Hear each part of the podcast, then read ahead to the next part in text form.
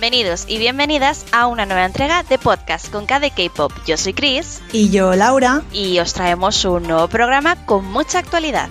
En el programa de hoy vamos a hablar de los idols que debutaron con poco entrenamiento dentro de la industria, conoceremos a Red Velvet y Johnny nos comentará el K-drama de My Mister, además de como siempre noticias, premios y comebacks de la semana.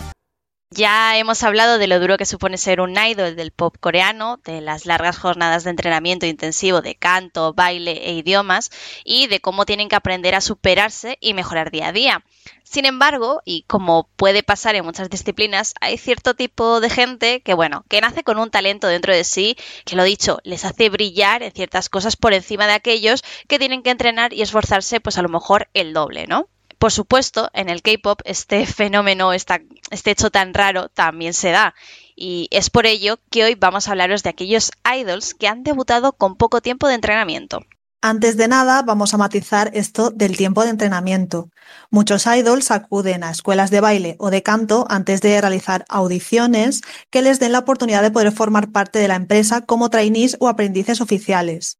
En estas empresas pasan un tiempo determinado antes de debutar, se valora su desarrollo y se les junta con otros aprendices con el mismo sueño para evaluar si casan entre ellos como un posible grupo futuro. Es por esto que veremos trainees que han entrenado una broma de tiempo, pero que ya tenían cierta experiencia por pertenecer a otras agencias o por practicar alguna de las habilidades necesarias para ser un idol por su cuenta.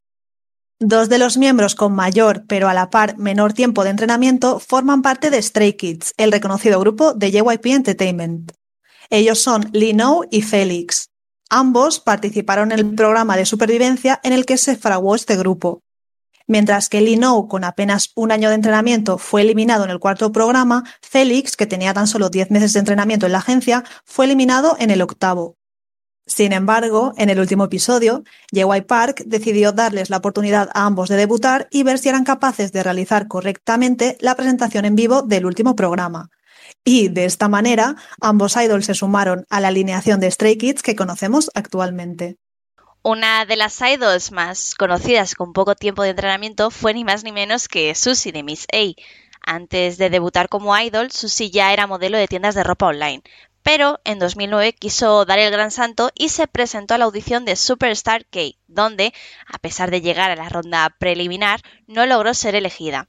Sin embargo, durante estas audiciones, un trabajador de JYP Entertainment se fijó en ella y le ofreció hacer una audición. Después de ser elegida, Susie contó con tan solo 10 meses de entrenamiento antes de debutar como la más pequeña del grupo Miss A. Y ahora os vamos a hablar de Jun Jae, miembro de GOT7, que contó con siete meses como trainee. El idol, que ya desde joven tenía una voz increíble, se dedicaba a estudiar música en una academia hasta que, bueno, un día se enteró de que la famosa JYP estaba haciendo audiciones. Y bueno, sin dudarlo, fue de cabeza con la tal buena suerte de ser elegido por sus dotes de canto. Es por eso que durante esos siete meses de entrenamiento antes de debutar con GOT7 se dedicó a mejorar otras habilidades a las que no se había dedicado anteriormente como fue el baile. Produce 101 nos regaló grandes grupos y grandes artistas a pesar de tanta polémica. Uno de estos artistas es Lai Quan Lin, quien debutó en la segunda temporada del programa con tan solo seis meses de entrenamiento. Sin embargo, a lo largo de los diferentes episodios del programa, pudimos ver la evolución del artista hasta ser elegido para formar parte de One One. Por otra parte, Do Hyun, tras presentarse como un aprendiz independiente en el Survival Under 19, no tardó en ser fichado por la empresa MBK, donde pasó ni más ni menos que cinco meses como trainee antes de participar en Produce X One One, donde su talento no pasó desapercibido, ya que salió elegido como uno de los miembros de X1. Aunque el grupo se disolvió, Doyon volvió a debutar con un nuevo grupo llamado Bay 173. Y dejando a un lado Produce, cuatro meses fue lo que necesitó Do para convertirse en miembro y batería de Day 6. Como ya nos contó nuestra invitada cuando hablamos de ellos, este grupo estaba pensado para estar formado por cinco integrantes en vez de seis. De hecho, el nombre iba a ser Five Live. Esto se debe a que Duwon, a pesar de haber sido elegido en un primer momento para formar parte del grupo, tuvo que retirarse por circunstancias personales, pero meses después volvió a audicionar para JYP, siendo así reelegido para formar parte del grupo que pasaría de llamarse Five Live a Day Six. También, con tan solo cuatro meses de entrenamiento, encontramos al miembro de NCT, Chen Li. El integrante del grupo, de origen chino, ya había participado en China's Got Talent y en la edición británica del programa. E incluso, antes de fichar por SM Entertainment, el idol ya había sacado tres álbumes de estudio. Una vez dentro de la empresa, tan solo pasó cuatro meses como trainee antes de ser anunciado como miembro de NCT Dream pero para corto tiempo de debut deberíamos destacar el de Yeun o actualmente conocida como Hatfield, ex integrante de Wonder Girls. La idol no se presentó ni una, ni dos, ni tres, sino cuatro veces a las audiciones de JYP Entertainment. Y por supuesto no fue escogida hasta esta última ocasión, por demostrar sus ganas de cumplir su sueño y por su perseverancia a la hora de no rendirse ni una sola vez. Tras esto, Yeon pasó tres meses como trainee hasta debutar en el reality MTV Wonder Girls y ser elegida como el último miembro del grupo, que debutó, de hecho, en menos de un mes. También, con tres meses de entrenamiento, encontramos a Hugh de Vix, que en ese poco tiempo consiguió destacar y triunfar en el reality de Mnet llamado My Doll. En él tuvo que demostrar sus habilidades como artista, siendo juzgado por la audiencia hasta, finalmente, ser elegido junto al resto de sus compañeros de grupo. Ya hemos mencionado anteriormente a Do Hyun, ex integrante de X1 con tan solo cinco meses de entrenamiento, pero sin embargo ahora toca mencionar al ganador del programa. Y es que Johan logró terminar en el puesto número uno a pesar de tener tan solo tres meses de entrenamiento a sus espaldas. Aunque el grupo se disolvió, la agencia del Idol no tardó en seguir trabajando en su trayectoria, anunciando poco después que Johan formaría parte del nuevo grupo de la empresa llamado WeEye. De tres a cuatro meses también fue el entrenamiento de los dos miembros con menos tiempo como aprendices de EXO, Baekhyun y Chen. Mientras que el primero fue descubierto por un agente de SM Entertainment cuando se preparaba para los exámenes de ingreso al Instituto de las Artes de Seúl, Chen destacó dentro del SM Casting System, consiguiendo audicionar para la compañía principal, en la cual fue elegido como el último integrante de EXO. Y aunque parezca raro o curioso, algo similar ocurrió también con dos de los integrantes de Super Junior, para ser más concretos con Kyuhyun y con Ryubuk. El primero con tan solo tres meses de entrenamiento y el segundo con apenas dos. Ambos fueron descubiertos tras su participación en programas y festivales de canto. Sin embargo, mientras que Ryubuk estuvo desde el debut del grupo, Kyuhyun se unió un año después como ya hemos mencionado anteriormente, hay gente que, bueno, que nace con un talento especial. Y este fue el caso de Unji, la vocalista principal del grupo Apin, que ya desde su audición en Cube Entertainment fue elegida como vocalista principal del grupo. Oficialmente, la idol contó con dos meses de entrenamiento como trainee, aunque una vez superado esta audición, Eunji tuvo que ponerse las pilas en cuanto a baile se refiere antes de poder debutar oficialmente con el resto de sus compañeras. Algo similar fue el caso de Jingwoo de Card. La vocalista del grupo mixto no solo fue elegida desde la audición con DPS Media, sino que ese mismo día grabó el primer lanzamiento del grupo Oh Nana que escribió junto a BM y Joseph. Contó con un tiempo oficial como trainee de dos meses. Sin embargo, no era la primera vez que estaba en una agencia, ya que anteriormente audicionó para YG Entertainment, donde también estuvo como trainee durante un tiempo más largo. Pero, sin lugar a dudas, las dos miembros que tienen el récord de haber debutado en poco tiempo son dos de las integrantes del grupo Luna, Eve y Olivia Hie. Su caso es un éxito destacado dentro de la industria del K-pop, ya que, como estamos comprobando en esta sección, debutar en poco tiempo es un reto, a no ser que hayas nacido con un talento por encima del resto de mortales. Antes incluso de debutar, Eve ya era modelo para una tienda de ropa y formó parte de la academia de baile de Dream Vocal and Dance Academy. Cuando quiso presentarse a la audición de Blackberry Creative, tuvo tan solo un día para prepararse y bueno, decidió cantar a The Hand River de Navi y presentar 24 Hours de Sumi. Además, la idol mencionó que era capaz de crear coreografías y es por ello que le hicieron bailar freestyle en la propia audición. Sin embargo, una vez seleccionada, ya estaba claro que formaría parte de Luna, y es que la artista tan solo pudo entrenar durante tres semanas. Tal es el talento de Eve que, menos de un mes después de debutar con el grupo, la idol lanzó su álbum en solitario. La siguiente miembro en debutar es, sin lugar a dudas, el récord actual en el mundo del pop coreano. Estamos hablando de Olivia Hye, quien debutó con un día de entrenamiento en la empresa. Puede parecer algo loco, pero fue la propia integrante quien hizo pública esta información. En una entrevista al grupo se les preguntó quién había sido la primera en unirse y la última. La primera, Hyun Jin, respondió que ella misma había sido la primera y que la última en unirse fue Olivia. A lo que ésta respondió textualmente, fui aprendiz durante un día exactamente, después de entrenar durante un día, debuté. Ya había visto a Hyunjin en la televisión antes y después pude debutar con ella y fue muy divertido.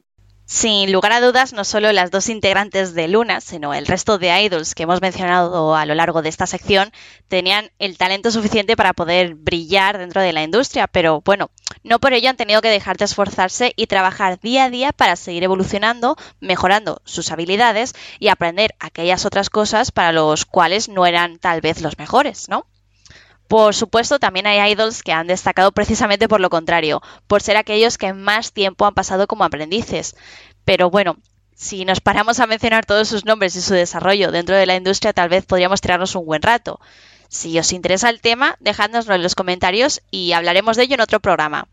Seguimos conociendo los grupos más relevantes del mundo del K-pop y queremos hacerlo de la mano de sus seguidores más fieles. En esta sección, como ya pudisteis escuchar en anteriores programas, traemos a fans de grupos o solistas del pop coreano y os contamos de una forma diferente quiénes son, su evolución y lo más destacado de cada uno. Y en esta ocasión toca hablar de Red Velvet, el único grupo que ha actuado frente a líderes norcoreanos. Y para hablar de estas chicas contamos con una invitada muy especial que además forma parte de la fanbase española. Bienvenida Gladys. Buenas, muchísimas gracias por invitarme al programa. Nada, nada, muchísimas gracias a ti sobre todo por venir a hablarnos de, de, Red Velvet. Pero bueno, ¿qué te parece si empezamos por el principio? ¿Quiénes son ellas? Pues, a ver, son un grupo formado por, por cinco chicas, pero que en realidad debutó con siendo cuatro en 2014, el 1 de agosto. Y más tarde, en 2015, se unió la última integrante. Eso es bastante curioso porque sí que es verdad que, vamos, ya es, es raro eh, que los grupos suelan ir añadiendo cuando, me refiero raro porque lo más habitual es que veamos a lo mejor cómo hay grupos que, que despiden a algún integrante a medida que van eh, debutando o evolucionando en la industria, ¿no? Sí, efectivamente. Eh, lo que ocurre es que debutaron como cuatro y para ser de la gran empresa que conocemos todo el mundo, que es SM Entertainment, no tuvieron el éxito que se esperaba. Entonces eh, pensaron que necesitaban un cambio, algo nuevo que les hiciese diferentes. Entonces decidieron que añadir a una integrante más a lo mejor podía dar ese cambio dentro del grupo. ¿Qué te parece si, si nos hablas un poco de quiénes forman este grupo, de quiénes son las integrantes y, y sus roles? Tenemos primero a Irene, que es eh, la más mayor, su nombre real es Bai Hyun, pero bueno, en realidad se pronuncia Irene, pero los españoles imagino que la llamamos Irene todos. Líder del grupo. Después tenemos a Son Sung Wan, que es Wendy, que es la vocalista principal.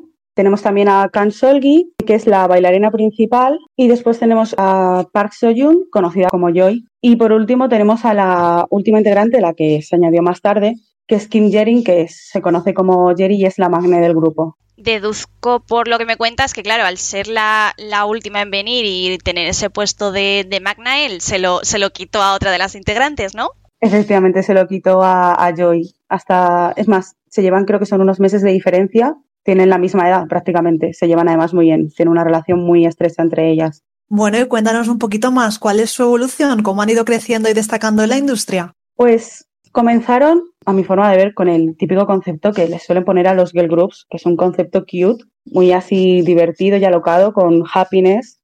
Y después, más tarde, empezaron, cuando añadieron ayer y sacaron su segunda canción, que fue eh, Ice Cream Cake, que tiene un, estribillo bastante pegadizo, que es lo que hizo que, que destacaran bastante.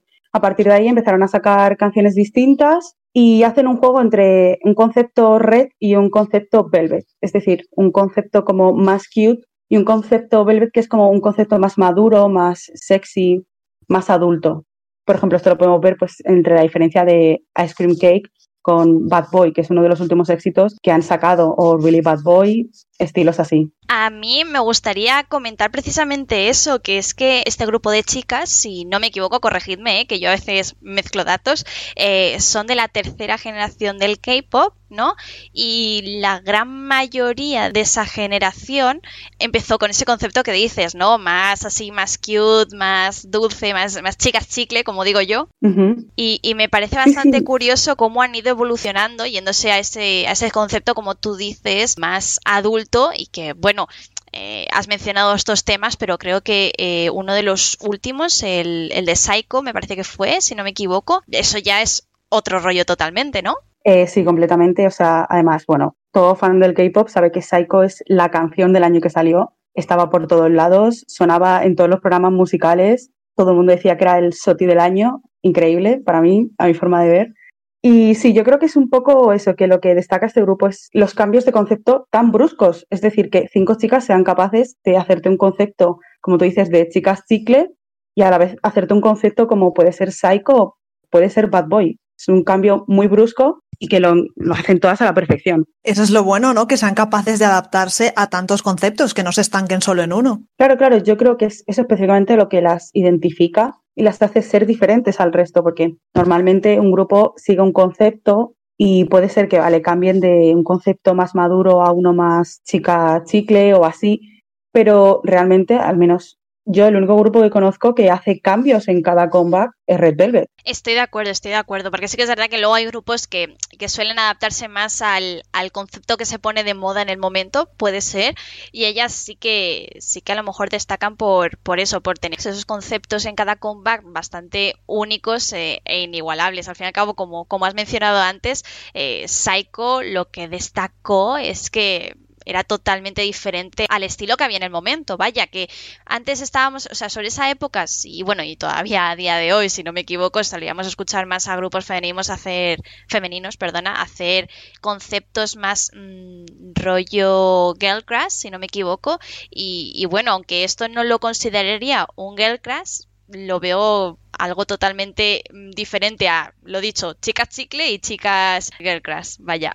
Sí, sí, es, es efectivamente eso. Mm, mm, Da igual que se esté llevando de moda, ellas o hacen su concepto más maduro o hacen su concepto más happy, más chicas chicle, o sea, no importa lo que esté de moda, ellas siguen fiel a, a sus conceptos y es una cosa que a mí me encanta de ellas. Y lo que te quería también preguntar, antes de, de pasar a la, a la, siguiente pregunta, vaya, que, que teníamos así planteadas, para la sección quería comentarte o que nos comentases que, bueno, que lo, lo malo que tuvo a lo mejor Psycho fue que no pudimos disfrutar a lo mejor de las cinco integrantes por, porque fue Wendy, si no me equivoco, la que tuvo un accidente y no pudo estar en las promociones de, de la canción, ¿no? Sí, efectivamente, creo que solo hay un, hay un directo, si no me equivoco, eh, de Wendy cantando Psycho, porque fueron a hacer un especial en, los SBS, Gallo de John, y sufrió una caída de una zona de unos, creo que eran 5 metros, y se fracturó parte de la cara, la cadera creo que era, y la muñeca.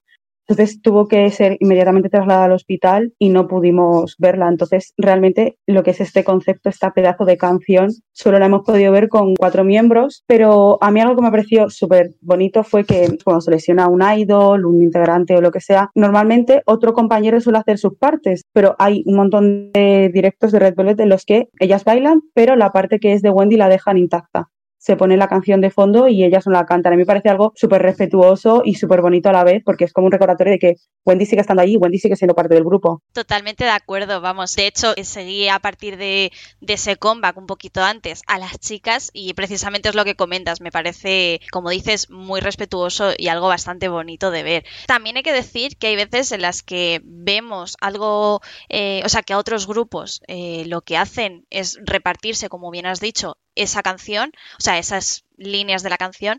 También creo que, que tampoco es mala idea por el mero hecho de que también podemos ver a, a, otros. Bueno, al fin y al cabo, si no me equivoco, Wendy es, es vocalista, ¿no? Es la main vocal, o sea, Exacto. realmente es la que al final en una canción tiene todo el poder es la que en la que recae todo prácticamente. Exacto, por eso te lo preguntaba, digo, por si acaso me equivocaba, porque claro, al ser una posición tan relevante dentro de la canción, o sea, no solamente del grupo, sino de las canciones del, del mismo, sino que eh, un compañero tome ese rol, creo que también es una gran oportunidad para poder ver brillar a otro integrante, ¿no? Pero esto ya como opinión, ¿eh? Que en este caso también me gusta que hagan este tipo de cosas, pero creo que también hay que destacar el lado positivo de cuando hacen lo contrario, ¿no? Y, y bueno, no sé si nos quieres comentar alguna otra curiosidad o anécdota así interesante del grupo. Al principio de la sección, si no me equivoco, Laura ha mencionado que fueron el único grupo de K-pop que, que, ha actuado, de hecho, frente a líderes norcoreanos. Vaya. algo muy relevante en lo que viene a ser la industria del K-pop. Sí, sí, algo bastante importante y más teniendo en cuenta la, vamos a decirlo claramente, la mala relación que hay entre Corea del Sur y Corea del Norte, que prácticamente yo tengo miedo constante a que digan estamos en guerra. El líder de Corea del Norte era, bueno, y es muy fan de Red Velvet y las invitó a darles un concierto y bueno, pues allá fueron ellas, muy valientes, la verdad. Obviamente, si tú visitas al líder norcoreano, pues tienes que sacarte fotos con él. Y fueron un poco criticadas. Eh, Irene fue la que estaba más cerca del líder y fue un poco criticada diciendo que no respetaba a Corea del Sur y demás, pero yo creo que ahí entran más temas de, política, más que otra cosa. Ellas fueron, hicieron su trabajo, que es cantar y bailar, hacer un espectáculo y ya está. Ay, por Dios, yo recuerdo, he visto ese vídeo y recuerdo la cara de los que estaban allí y a mí también me estaba dando miedo, ¿sabes? Sí, sí, eh, yo me he podido ver, cuando estoy triste, me veo el vídeo. Es eh, como mi vídeo de confianza porque es ver las caras y es que me da risa, porque unas caras de serios parece que no lo sienten y ves ahí a Red Velvet cantándote con una alegría y una, no sé, y el resto con una pasimonia que es que es muy gracioso. Se les ve también un poco cagadas, ¿no? Que creo que cuando empiezan a hablar, corrígeme que no, no sé, creo que es Irene que se queda como sin aliento y está modo, uff, ¿qué hago aquí? Se rumoreaba pues que no querían ir y que fue un poco como por obligación para ayudar a lo que es la relación entre Corea del Sur y Corea del Norte. Yo no sé si eso es la verdad, estos son rumores, como, como siempre hay en el K-pop, pero yo entiendo que pudieran estar nerviosas porque al fin y al cabo estás yendo a un país en el que no tenéis una buena relación y estás yendo a hablar con el mandamás de ese país. Es algo bastante fuerte, por decirlo así. También te digo, eh, me parece bastante importante destacar la profesionalidad que mostraron a pesar de todo, vaya. Sí, sí, o sea, realmente más profesionales creo que en una situación así no se puede ser. Yo, vamos, yo estaría cagadísima de miedo, lo tengo clarísimo. Se comportaron bastante bien, la verdad. Yo no entiendo luego el hate y demás que, como he dicho, les tiraron. Y, y bueno, algo también que caracteriza a los grupos del K-pop, no hemos hablado mucho en otros programas, es sus colores, ¿no? Pero creo que los de Red Velvet son los que más destacan en este tipo de, de ámbito, ¿no? Sí, sí, porque además incluso desde el debut, desde Happiness, cada una tenía su color. Irene es el rosa, un rosa que incluso podríamos decir que es, rojo. Luego Selgi tenemos un amarillo anaranjado, Wendy es el azul celeste y Joy es el verde. Y luego más tarde, cuando se unió Jerry, pues se decidió que, tendría el color morado o, o violeta. Además de que podemos pensar, bueno, colores, pero es que resulta que también tienen frutas como si no fuera bastante, que en 2017 salió Red Flavor y nos quedamos todos sorprendidísimos cuando vimos, pues bueno, un concepto de los suyos, de red, de ser más chicas chicle, pero al ver el vídeo nos dimos cuenta de que había algo extraño y es que salían frutas. Y eh, al final se decidió que, bueno, se decidió no, realmente se ve cómo cada una es representada por, por una fruta. Tenemos a Jerry, por ejemplo, que su fruta es la uva, tenemos a Solgi, que es la piña, Joy, que es el kiwi, y por último, pues tenemos a Irene con la sandía y a Wendy con la naranja, pero era una naranja como con un, representando un poco sus colores, digamos, la naranja por dentro era azul. Esto me parece muy curioso porque, como hemos dicho, sí que es común que tengan un color, aunque por lo general eh, se suele utilizar, si no me equivoco más, este tipo de, de representación coloril, por decirlo de una manera, en base a los light sticks pero eh, me parece bastante curioso que tengan también frutas. O sea, me parece algo así demasiado, demasiado único, ¿no? Como comentábamos antes de, ellas. Sí, sí, además fue algo que nadie esperaba, porque fue eso, salir la canción de Red Flavor con su mini álbum de Red Summer y ser todo muy colorido y tal, y darnos cuenta de que les habían puesto frutas. Incluso yo me quedé un poco en plan, frutas, wow, esto nunca lo he visto. Yendo más allá, ¿no? y yo te quería preguntar también, eh, porque antes se me, ha, se me ha olvidado y quería preguntártelo sí o sí, porque a mí me, me, dio pena el que no pudiésemos contar a lo mejor con, con ellas con Psycho y que, bueno, debido a lo de Wendy, no hubiese promociones con ella o a lo mejor no hubiese otro comeback, pero sin embargo en 2020 igualmente tuvimos comeback, no de todo el grupo al completo, pero sí de una subunidad de, de ellas. No sé si quieres hablar de ello. Sí, sí, eh, efectivamente. Debido a que no estaban todas, eh, decidió que no era el momento de hacer un comeback solo con, con, cuatro de las miembros. les decidieron sacar la subunidad de Red Velvet, Irene Ansolgi, que todos estábamos esperando, porque no sé si lo sabéis, pero en el pre-debut hicieron un vídeo bailando Binatural, que era una canción de unas seniors suyas. Y bueno, fue la bomba, todo el mundo llevaba años desde que debutó el grupo esperando una subunidad de Irene y Solgi, y por fin nos llegó con una canción increíble, además. Te quería comentar sobre ese comeback en concreto de la subunidad, vaya, porque creo que hubo un poco polémica con respecto al vídeo, creo que lo subieron más tarde, no, yo no me llegué a enterar muy bien, no sé si tú puedes contarnos más acerca de, lo que pasó. Es que... Porque creo que hay salseo. hay bastante salseo. Lo primero es que el vídeo es un poquito, ¿cómo decirlo? Atrevido. Mucho... atrevido, hay mucho fanservice entre ellas entonces, bueno, empezaron a salir todo tipo de teorías porque el vídeo salió, lo quitaron, creo que fue, y al final salió unas horas más tarde, si no me equivoco. Y bueno, empezaron teorías de que en el vídeo había un beso entre ellas dos, o había escenas aún más con más fanservice, y que, bueno, como sabemos, como que Corea es un poquito tal con estos temas, que habían decidido quitarlo y volver a subirlo. Bueno, los fans que nos volvemos locos cuando pasan estas cosas con nuestros grupos. Fue bastante llamativo y, creía que era de destacar. Lo del videoclip fue una fantasía pura y dura, sobre todo para los fans internacionales, ¿no? sí, sí, yo lo vi y además que yo estaba deseando porque eh, ambas son, son mis vías, son mis favoritas y yo ver una seguridad de ellas encima con este concepto atrevido, además, bueno, yo estaba gritando en mi casa, literalmente mi vecino no, no, sé cómo nos llamó a la policía. Bueno, y con estos años de carrera a sus espaldas también cargarán con premios relevantes, ¿verdad? Sí, efectivamente, tienen eh, un montón de nominaciones, unas 200 y premios ganados creo que alrededor de unos 50 o algo así. El año pasado, por ejemplo, fueron nominados para Mejor Grupo Femenino, aunque desgraciadamente no lo ganaron, pero por ejemplo ganaron el Mejor Vídeo Musical extranjero con Psycho en los Asian Pop Music Awards porque como bien habéis dicho, Psycho fue mm, algo bastante novedoso y bastante diferente a lo que se estaba llevando.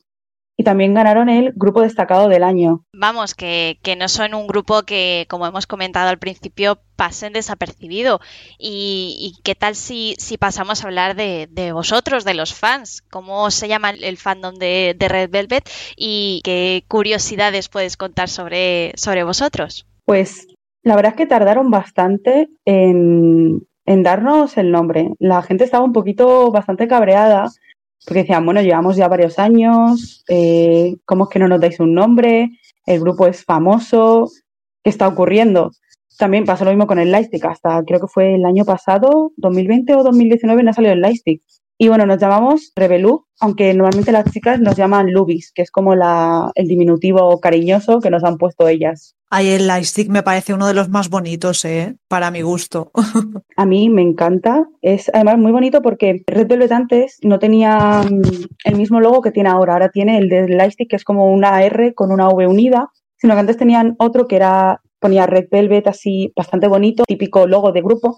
Pero el problema es que como lo hicieron en el debut, no aparecía el nombre de Jerry en el, en el logo. Entonces a mí me pareció súper bien que cambiaran el logo, pusieran este nuevo, que ya que no ponía nombres, pues al menos incluía a todas, a las cinco. Claro, claro. Y bueno, ya vamos a ir cerrando la entrevista con las preguntas personales que tanto nos gustan a Chris y a mí. ¿Desde cuándo y cómo las conociste y qué es lo que te hizo hacerte fan? Pues las conocí yo creo, como casi todo el mundo que entra al K-pop, acaba conociendo a los grupos. Entré al K-pop, de un grupo pasé a otro y al final YouTube me acabó recomendando un vídeo de ellas que fue Happiness. Y yo al principio de decir que la canción dije, bueno, no está mal, típico concepto, me gusta, pero eh, fue llegar el, la intro que tiene Wendy, la parte de Wendy, que además hace un alto súper, súper alto. Yo me quedé calvísima, perdonad la expresión, y dije, bueno, eh, aquí entro yo de cabeza. Las conocí creo que fue por el 2016, por el verano de 2016. Y dije, bueno, estas chicas, esta chica con esta voz, me va a arrancar la peluca, me la va a mandar a Cuenca. Aquí voy yo dentro. Y desde entonces fue un no parar. en el pozo total. A cada una de ellas, porque uno no era suficiente para todas. Madre mía, madre mía. Si es que al fin y al cabo, cuando, cuando hablamos sobre todo con, con gente de, más unida a la fanbase, ¿no? Que, que, no por ello tampoco quiero excluir a la gente que no viene de fanbases, ¿eh? Por ni mucho menos eh, hablar de, de, grupos. Pero sí que es verdad que muchas veces cuando eh, venís más gente que estáis más ligados a las fanbase, que estáis ahí en el día a día del grupo, como que es lo que dices tú, que al fin y al cabo es un pozo para cada uno, que luego también, por supuesto, tenéis vuestro vías, tenéis vuestro favorito, pero que eso también se nota. Y yo ahora quería ir a, a, las preguntas ahí personales, como dice Laura, que, pero de las que van a hacer un poco de daño, porque ahora queremos que nos recomiendes primero de todo un álbum y luego una canción. ¿Vale? Eh, la canción, lo dicho, lo dejamos para el final, ¿vale? Porque es la que vamos a, a poner cuando finalice la, la, sección, pues bueno, para que la escuchen todos nuestros oyentes del podcast. Y a poder ser que no sea una title track, que bueno, a ver, luego es como todo, si es una title track porque es la más destacada y el bombazo, bombazo, bombazo, pues a ello vamos. O sea, al fin y al cabo, tampoco tenemos aquí que ceñirnos al 100% a esto. Y nada, lo dicho, ¿qué te parece si empezamos con el álbum? Yo, a mi gusto, mi álbum favorito es eh, The Perfect Velvet, que es el repage de Perfect Velvet, que incluye pues Bad Boy, Peekaboo, Alright, básicamente todo el álbum de Peekaboo, más eh, Bad Boy y demás. Es un álbum con 12 canciones increíble. Es para escucharlo día y noche constantemente. Y bueno, mi canción favorita no es la típica, porque todo el mundo, pues, no sé, suele tener Rookie, eh, Ice Cream Cake, digamos las Little, pero yo nunca soy de tener una líder como favorita y es eh, Cool Hat Sweet Love de el álbum de The Velvet. Me gusta, me gusta, sí. Vamos conociendo esa otra cara de los grupos. Al fin y al cabo también lo que queremos es, es que la gente que escuche el podcast no solamente las, las conozca mejor, aunque bueno, hay que decir que a lo mejor alguno ya las conoce porque ya hemos puesto alguna que otra canción a lo largo de los diferentes programas, pero también queremos ver eso, como, como te comentaba, ese tipo de, de canciones que, que a lo mejor si no eres fan del grupo, no escuchas, ¿no? Porque a lo mejor lo habitual es eso, es centrarse más en, en las title tracks. Y nada, pues hasta aquí la entrevista, Gladys. Encantadísimas de haber contado contigo y, y, muchas gracias por habernos hablado de un grupo tan característico como son las chicas de Red Velvet. Nada, muchísimas gracias a vosotros y ha sido un placer enorme llega ese momento del programa en el que pasamos, cambiamos el nombre, vaya, de, del programa simplemente por esta sección, por supuesto, no os preocupéis, y pasamos de Conca de K-pop a Conca de K-dramas. Y bueno, como no podía ser de otra manera, venimos acompañadas de nuestro querido y gran experto Johnny. Bienvenido Johnny, ¿de qué vamos a hablar hoy? Hola chicas, ¿qué tal estáis? Pues mira, esta semana me apetecía hablar de algo especial porque como siempre hablamos de lo mejor de lo mejor, lo mejor de 2020, lo mejor de 2021, lo mejor en actores, yo digo, coño Johnny, habla de lo que te gusta a ti realmente, de lo que te apasiona.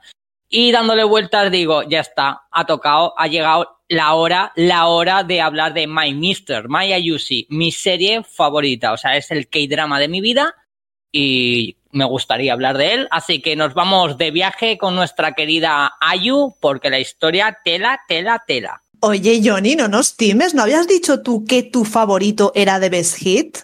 Sí, bueno, a ver, a ver, vamos a matizar. Siempre he dicho que The Best Hit es mi, de mis dramas favoritos, el cual siempre que tengo oportunidad recomiendo, pero también es cierto que siempre que he podido y tengo opción y puedo hacerlo, recomiendo My Ayushi, también conocida como My Mister, porque posiblemente sea la serie o el drama que más me ha tocado, que más me ha llamado, que más me ha abrazado, me ha dado una lección de vida, un, un mensaje, una motivación extra. Y creo que sí, eh, intentamos comparar tanto The Best Hit como Mayayushi, obviamente, objetivamente, Mayayushi es un canto a la vida y es mucho más emocional y sentimental, lo cual te llama más y te adentra más en tu ser interior. Así que mi favorito como tal, favorito es Maya Yushi. Luego de Head, por supuesto, también diría que es de mis favoritos. Eh, bueno, pues háblanos de este drama, porque vamos, ya simplemente porque sea tu favorito, ya, si ya tenía ganas de verlo, ya tengo el triple de ganas. Coméntanos de qué, de qué va. Pues mira, Mayayushi se estrenó en 2018, es un drama que realmente ya lleva un par de años que se ha estrenado, sin embargo, sucesivamente cada año parece ser que tiene como ese extra de éxito y no se deja de hablar de él. Ya no solo por la historia, que bueno, la historia iremos viendo y analizando, es impresionante, pero por ejemplo en 2020 la estrenó Netflix y con la excusa del estreno de Netflix, pues el escritor Paulo Coelho mencionó en sus redes que a él la había visto y que le parecía una auténtica obra maestra. Por lo tanto, eh, a raíz de las palabras de tan eh, escritor, ¿no? Que todo el mundo conocemos la sensibilidad que tiene este hombre, pues resultó que Mayayushi fue tendencia precisamente por sus palabras. Y ahora estamos en 2021, en pleno inicio de, este año, y por ejemplo, sabemos que este inicio de año está siendo el boom del actor Won In el que hace de Seoyun en True Beauty. Y bueno, pues en una de las entrevistas que le hicieron recientemente sobre el tic de sus 10 cosas favoritas en el mundo, pues dijo que su serie favorita era My Mister y eso también pues ha creado cierta tendencia. Así que pese a haber sido estrenada en marzo de 2018, la verdad es que siempre está de plena actualidad. ¿Tiene un porqué? Sí, tiene un porqué. Y es que la, el drama, este drama, es un drama que para mí eh, considero que es un canto a la vida. Es decir, el mensaje de incluso de la mierda nacen flores es un mensaje que queda recalcado en toda la trama. Eh, es una trama que te, que te abraza. Tú puedes estar deprimido, tío, y hazme caso, a mí, me, a mí me sucedió que yo estaba en uno de los peores momentos de mi vida, pero realmente no, no era capaz de levantar cabeza. Yo me levantaba llorando ya. Yo, para mí, levantarme de la cama era un suplicio totalmente. Sin embargo, encontré a Mayayushi, que recién se había estrenado, y te lo juro, tío, me, me sentí bien llegó un momento que me empezaba a sentir bien y ya no me levantaba con ganas de llorar, sino que veía esas ganas de vivir, ¿no? Y es que Mayayushi es esto, es ganas de vivir, es un canto a la vida, es, es como un abrazo, es un, un, un guantazo, ¿no? hacia decir, tío, espabila, que, que, que la vida tampoco es gran cosa. Y de hecho es una de las frases que se hizo muy, muy popular dentro de Maya Yushi, que es la frase que nuestro protagonista eh, Lee Sung-gyun decía constantemente, tranquilo, no pasa nada, la vida realmente no es gran cosa. Y bueno, si nos metemos un poco en el contexto de la historia, nos presentan varios personajes. Aquí estamos centrados eh, en el aspecto principal, en el personaje del actor Lee Sung-gyun y también de nuestra querida Ayu. Ellos son el eje central de la historia.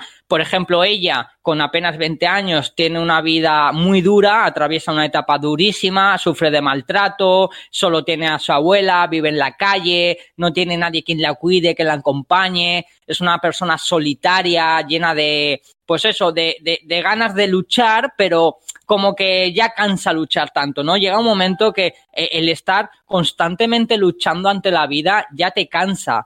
Y, ella con apenas 20 años, pues eh, atraviesa muchísimas experiencias muy difíciles. Luego, por otro lado, tenemos al actor protagonista que él ronda los 40 años. El personaje es Park Dong-hyun, que bueno, está interpretado por Lee Seung-gyun, que hablaremos de este actor. Él está ya en sus 40 años, trabaja en una empresa como arquitecto, pero se da cuenta, por ejemplo, que su matrimonio hace agua, su mujer le ha sido infiel con un amigo compañero de él, eh, es una persona muy solitaria. Entonces, cuando esto Oye, oye, como que amigo compañero, precisamente son todo lo contrario, es como su archienemigo. Sí, pero bueno, son compañeros, él le considera amigo y luego se da cuenta que amigo para, para nada, o sea, porque el otro, en base al otro, eh, le hace la vida imposible, porque olvidamos que Lee Seung-gyun pese a todo, es un tío que tiene un corazón que no le cabe en el, en, el puño, o sea, en el pecho, se le sale el corazón de lo bueno que es. Él realmente no quiere tener problemas con nadie, ni incluso ni siquiera con el tío que sabe que su mujer se la está pegando y que le hace la vida imposible en el trabajo. O sea, realmente el rencor y el odio viene por la otra parte, si no me equivoco. Es así, ¿verdad, Laura? Hombre, una relación amistosa, yo tampoco diría eso. Más bien una relación eh, pacífica, ¿no? La típica relación que tienes con tus compañeros de trabajo, pero que se queda ahí, básicamente. Vale, pues estamos de acuerdo. Entonces, que no estamos de acuerdo. Eh, a ver, yo considero que no es una relación de amigos como amigos que me voy a ir a tu cumpleaños, ni amigos porque no hay, no existe esa relación, pero quiero, me gustaría recalcar para conocer un poco el trasfondo del personaje de, Lee Sung-gyun, cómo es él personalmente, que él, si por ejemplo, no hace por tener una mala relación de odio, intenta tener una relación amistosa. ¿Que no son amigos? Pues sí, no son amigos. Pero tú para ser cordial con alguien no necesitas de ser su amigo. Y es a, es a, lo que me refería. Que pese a que sabe que se la está pegando con su mujer, por ejemplo, el otro pues no se levante y le parte la cabeza, sino que asiente con la cabeza, intenta tener una relación ahí un poco, no sé, es lo que quería intentar expresar.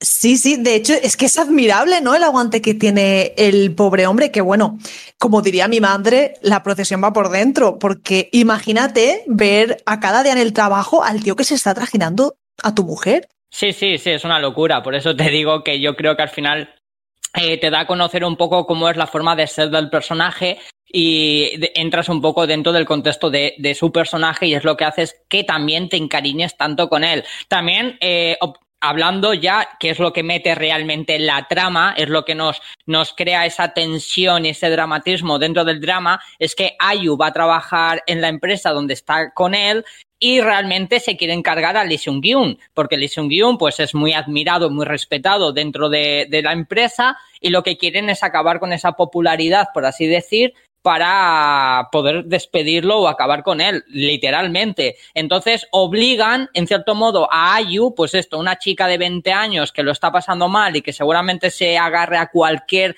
eh, clavo ardiente para sobrevivir, pues la obligan, entre comillas, a acercarse a él y a ver si es capaz ella de sacar los trapos sucios de este personaje. Eh, claro, la forma que lo tiene de hacer ella, obviamente, para acercarse a él también es algo que es muy emotivo dentro del drama, es muy bonito y muy significante, es que ella pone como una especie de grabadora o de virus espía en el teléfono de él. Entonces ella es capaz en cualquier sitio, en cualquier momento, escucharle a él a través de su teléfono móvil sin necesidad de que él esté hablando por teléfono móvil, ¿me entiendes?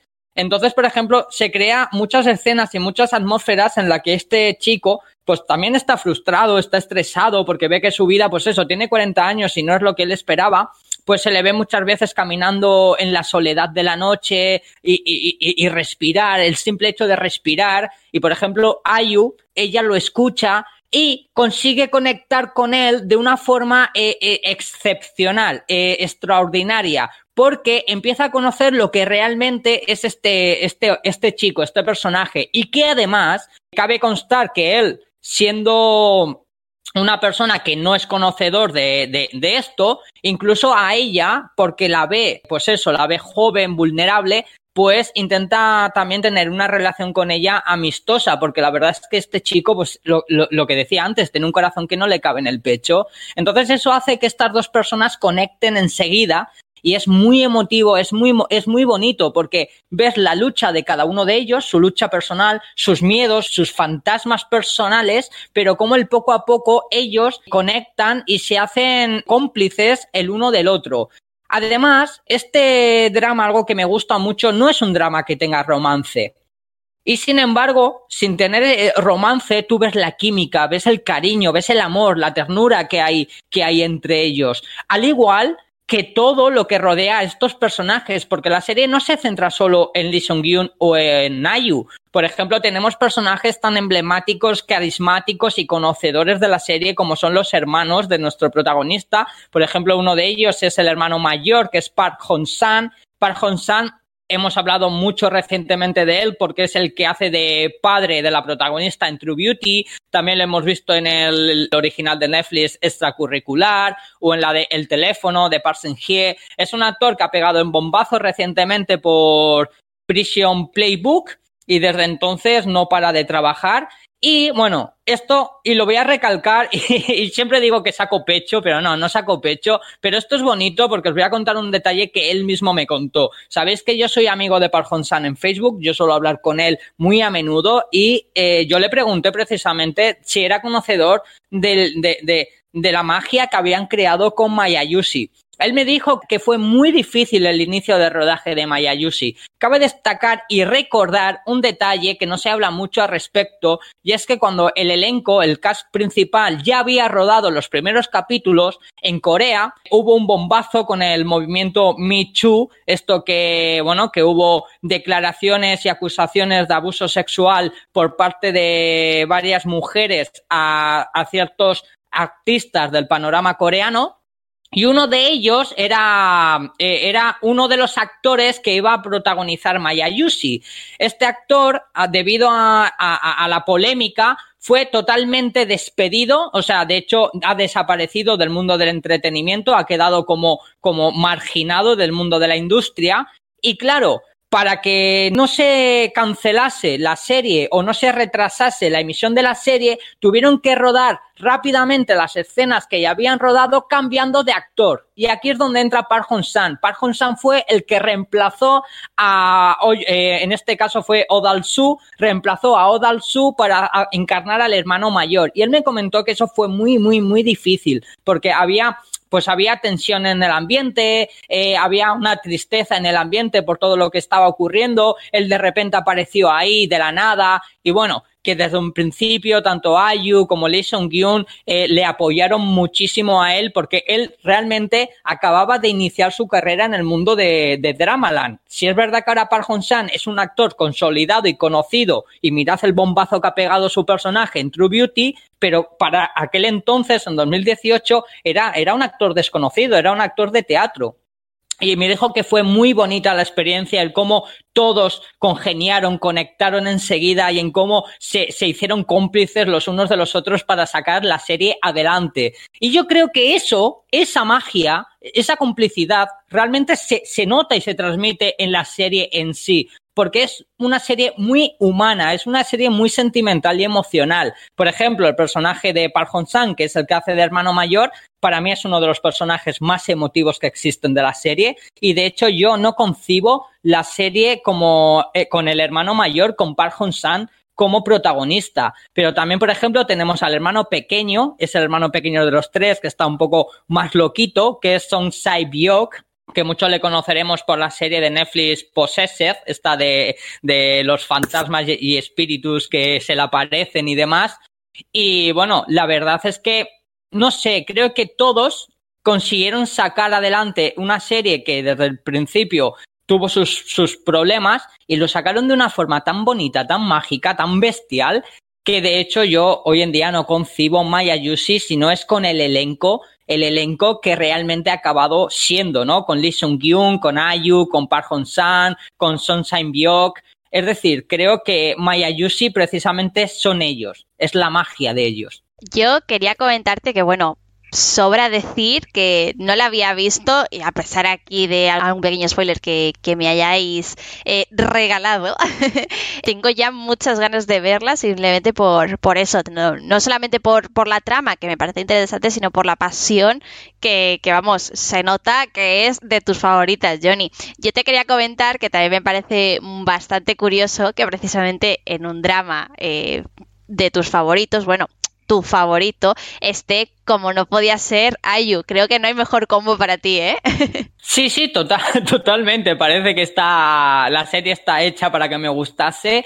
Además, lo que me gusta mucho de, de este drama es que aquí Ayu da un golpe en la mesa. Ayu inicialmente la habíamos visto como actriz en varios dramas, la habíamos visto anteriormente en Moon Lovers, la habíamos visto en Dream High, de Producers y demás. Una actriz que ha demostrado que ha ido de menos a más y sin embargo, aquí demostró, demostró la calidad interpretativa que tiene Ayu, el personaje que nos da, ese personaje triste, deprimente. Tú le ves la cara a Ayu, la cara de, de descompuesta de la vida, la cara de la tristeza. Eh, eh, eh, o sea, es que es la cara precisa. Tú la ves y te transmite tristeza, porque su personaje es tristeza pura y dura.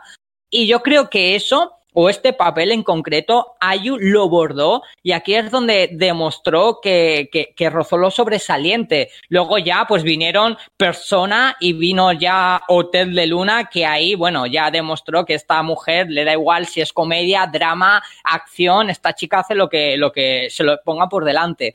Pero haciendo una, un poco de analogía en el tiempo, pues justamente después de Moon Lovers, que ahí ahí es cuando empezaba Ayu a demostrar su capacidad interpretativa y donde tanto sus haters como las personas que le seguíamos vimos un salto de calidad, pues fue aquí en Maya Yushi donde ya dijo sí, o sea, sí, Ayu es una pedazo de actriz y lo demostró.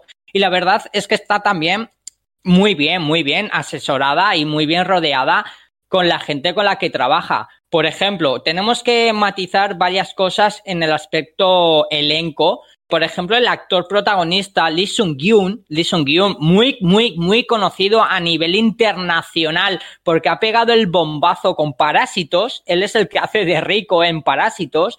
Pero este hombre tiene una trayectoria y una filmografía exquisita. Por ejemplo, le hemos visto en dramas tan bonitos y tan potentes como Pasta, que bueno, pasta ya de estos de dramas culinarios junto a Gong Hyun Jin, para mí es una, una delicia. Lo vimos también, por ejemplo, en uno de los grandes éxitos de 2007, uno de los de las primeras potencias como fue la de Coffee Prince, que protagonizó junto a nuestro querido llamado Gonjo, y luego, por ejemplo, también lo hemos visto en películas tan chulas y tan buenas como Old Sunny o A Hard Day, que por ejemplo esta, esta película la podemos ver a través de Netflix, una comedia negra exquisita, maravillosa, o sea, potentísima, al igual que Bad Police, también la estrenó Netflix, porque es raro que Netflix hoy en día no estrenen esta clase de películas. Y bueno, es que estamos hablando de un actor sobresaliente, ya consolidado dentro de la industria. Y claro,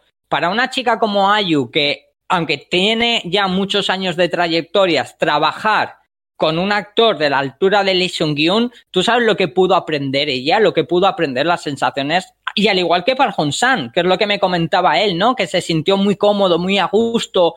Yo creo que es precisamente precisamente esto, que al estar tan bien rodeados y al, tener eh, esa seguridad de saber que estás con gente que sabe lo que hace, yo creo que esa seguridad te la transmiten, te motivan y te lo contagian. Y por ejemplo, tenemos que hablar también de su director. Su director eh, no es nada más y nada menos que Kim Won-suk. Kim Won-suk quizás no suene a director así muy, muy, muy, muy nombrado, porque al final estamos en el mundo de Dramaland, pero bueno, si os digo que este chico eh, rodó en 2014 uno de los grandes éxitos como Miss Sign, que rodó también en 2016 una de las mayores potencias de thrillers como es Signal, que, que hoy en día Signal sigue, sigue vibrando porque todo el mundo deseamos una segunda temporada de este drama que creó una sensación pero es que en 2019 estrenó Crónicas de Asudal. Es el director de Crónicas de Asudal, uno de los grandes éxitos de 2019 por parte de Netflix. Y que de hecho con Mayayushi ganó el premio a mejor dirección. Porque algo destaca de, Mayayushi es la atmósfera, es esa, e, esa energía que te transmite, esa fotografía que te llama, ese mensaje que te hace, te hace llorar, te hace sentir eh, alegría, tristeza. Yo creo que eso un director como él lo ha dado, vamos, plenamente en la diana. Y luego también hay que Johnny, y perdóname por, por, interrumpirte, es que yo lo he comentado antes, yo no lo he visto, pero sí que es verdad que siempre que preparamos la sección intento investigar, si no lo conozco un poco al, al respecto, ¿no? Y, y, por lo que estuve viendo, no solamente hay premio al mejor director, sino al mejor nuevo actor. Eh, de hecho, Ayu también consiguió un premio de mejor actriz en una miniserie. O sea, que al fin y al cabo, y estos son solamente un par de, premios de los bastantes que, tiene, o sea, ya simplemente por eso yo creo que cabe destacar que, eh, o sea, que simplemente este apartado de premios, ¿no? Ya, ya te da a entender que evidentemente estamos ante un drama de mucho nivel. Sí, sí, totalmente. De hecho, fue ganadora, la ganadora de la mejor serie de Corea de, de 2018. Y luego también, que es lo que precisamente quería comentar y destacar, que ganó eh, los Baeksan a mejor guion. Porque tenemos, por ejemplo, a la guionista y escritora Park Hae-jung, que fue quien guionizó esta historia, una historia humana, emotiva, pues lo que te digo, y siempre repito lo mismo, y es mi frase favorita para definir Maya Yushi. Maya Yushi es el concepto de incluso de la mierda nacen flores. Y tú, si, si analizas esa frase, creo que ya entiendes hacia dónde va lo que te quiero decir. Y bueno, pues resulta que esta chica ganó el mejor guion por Maya Yushi y es una chica muy, muy conocida que no ha hecho muchos dramas o, no ha hecho muchas historias, pero por ejemplo fue la escritora de All Miss Diary o por ejemplo o High Yun Again. Es decir, es una chica muy, muy, muy consolidada dentro del mundo de Dramaland. Así que bueno, es que ¿qué más puedo hablar yo en ese aspecto de esta serie que me tiene enamoradísimo? Y no sé, yo por ejemplo sé que Laura lo ha visto, entonces me ya no solo dar mi opinión al respecto, porque yo podría estar hablando horas y horas y horas, sino a ver, por ejemplo, qué opina una persona como Laura que ha visto esta serie. ¿Qué opinas tú de ella? Yo la vi el año pasado, recuerdo que te dije, me gusta mucho la voz del actor y te dije, me suena, pero no sé de qué. Y resulta que sale en Parásitos, esa peli que a mí me gusta tanto. Y nada, tengo que decir que al ser diferente a todo lo que he visto, al principio se me hizo como un poco lento, no te voy a mentir, pero lo que es todo lo que has comentado, el desarrollo de los personajes, de la historia, es que es una maldita maravilla y de verdad, para todos los que nos estéis escuchando, si no la habéis visto, vedla porque es muy recomendable, muy bonita y como dice Johnny, mm, súper emocionante y un canto a la vida. Sí, sí, sí. Y además algo que tiene muy, muy positivo este drama es que al final consigue congeniar, dado a la atmósfera que se crea, es una atmósfera familiar, pero es una atmósfera ya no solo familiar dentro del contexto de la serie y su historia, que es muy familiar, es muy amena, sino que también al espectador le hace partícipe de esa familia y eh, lloras cuando ellos lloran, ríes cuando ellos ríen, celebras cuando ellos celebran. Es algo para mí mágico que hacía muchísimo, muchísimo tiempo que yo no vivía, que yo no sentía por un drama. Y te juro que a mí me hizo sentir genial. Me dio un abrazo. Fue como un abrazo. Mayayushi te abraza. Si lo estás pasando mal, te abraza. Y luego eh, a destacar su banda sonora. La banda sonora es maravillosa, es preciosa. Creedme que si tenéis la oportunidad, fuera parte de haber visto o no la serie, si tenéis la oportunidad una noche, tirarte en la cama y escuchar la banda sonora con los ojos cerrados, con el volumen al máximo, o sea, vais a sentir ese abrazo, lo vais a sentir sin necesidad de ver la serie. Así que nada, chicos, que creo que hasta aquí hemos llegado. Eh, mi recomendación de hoy es Mayayushi, My Mister. Sinceramente, si podéis darle la oportunidad, no os vais a arrepentir. Y quien lo haya visto, quien la haya visto y vivido, sabrá a lo que me refiero cuando hablo de ella. Así que nada, que muchas gracias por aguantar la chapa, como siempre. chapa ninguna, porque tanto Chris como yo siempre estamos encantadísimas de que vengas aquí a transmitirnos con tanta pasión y con tanto amor estos dramas y estas películas que nos traes cada semana. Oh, qué bonito. Si, es que a veces, a veces te haces de querer, pero solo a veces, ¿eh? Solo, ¿eh? Yo solo digo que antes de que Laura termine la sección, me falta un Sarane o un toque o toque de Johnny, ¿eh? No puede dar Laura la despedida de la sección con la canción sin esa parte. Pero bueno, ya, ya sabéis que eso, como ha dicho antes Laura, ¿no? La confesión va por dentro, ¿no? O la profesión va por dentro. Yo estoy ya, eh, sale, sale en plan, ¡Sarañe! ¡Sarañe! ¡O toque, o toque! Y bueno, aquí ponemos fin a nuestra sección de K-Dramas y volvemos a Conca de K-Pop y hasta aquí el programa de hoy. Esperamos que os haya gustado esta nueva entrega y que hayáis disfrutado conociendo un poco más del mundo del K-pop. Hoy nos despedimos de todos vosotros hasta la semana que viene. Si habéis llegado hasta aquí, como siempre, mil gracias por escucharnos y os recordamos que os leemos en los comentarios de iBox y en Twitter en nuestra cuenta arroba con K-pop. Ya sabéis que todo feedback es bienvenido para ayudarnos a mejorar. Y, por supuesto, si queréis que hablemos de temas en concreto, venir al programa como invitados a hablar de vuestro grupo o solista favorito, o bueno, incluso que pongamos vuestras canciones preferidas, no dudéis en decírnoslo. Hasta el próximo programa. Adiós.